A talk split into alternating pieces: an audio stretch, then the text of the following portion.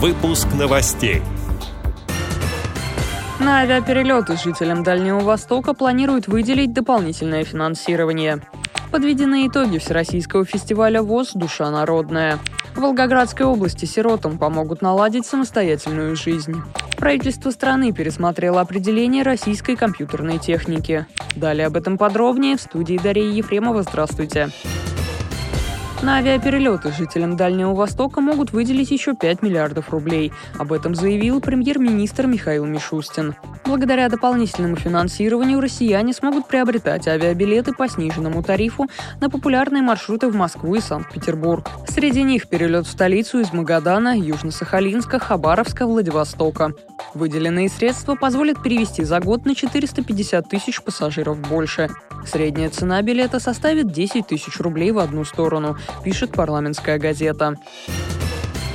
Подведены итоги Всероссийского фестиваля ВОЗ «Душа народная». Мероприятие транслировалось на голосовом портале «Тимток». Свои таланты продемонстрировали более 30 незрячих людей из 19 отделений Всероссийского общества слепых. По результатам онлайн-голосования премии присудили по пяти номинациям. Представители Татарстана стали лидерами сразу в нескольких направлениях. Так, Лилия Ханипова стала лучшей вокалисткой. Вместе с ней в лидерах Анастасия Олейникова из Ярославской региональной организации. Также среди солистов-инструменталистов первое место завоевал Рамис Садыков. Кроме того, члены татарской ЭРО взяли золото в направлении вокальные ансамбли. В связи с ограниченным числом конкурсантов у групп малых форм ансамблей инструменталистов первые премии не были присуждены.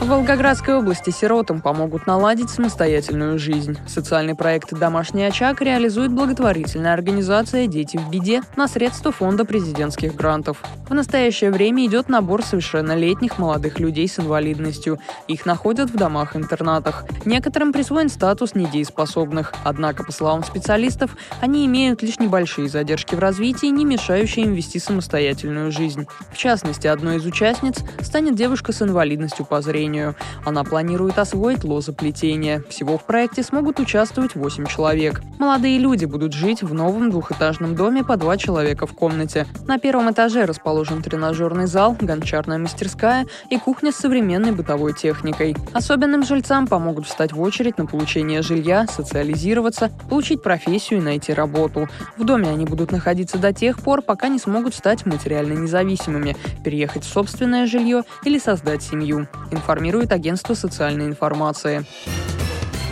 Правительство страны пересмотрело определение российской компьютерной техники. Утверждены новые категории железа, которое должно производиться на основе отечественных микропроцессоров, чтобы считаться российской вычислительной техникой. Такое оборудование будет включаться в реестр продукции при Минпромторге. Как сообщает информационный портал 3D News, данная мера является ориентиром при госзакупках для различных компаний. Изменения затрагивают ноутбуки, планшеты, настольные компьютеры, моноблоки, твердотельные накопители, материнские платы, платы, сканеры, МФУ, принтеры. Законодательные решения вступают в силу в разное время, но не позднее 2022 года. С 1 же января аналогичные правила начали применяться к системам хранения данных. Отмечу, что ранее в отношении электроники допускались альтернативные варианты.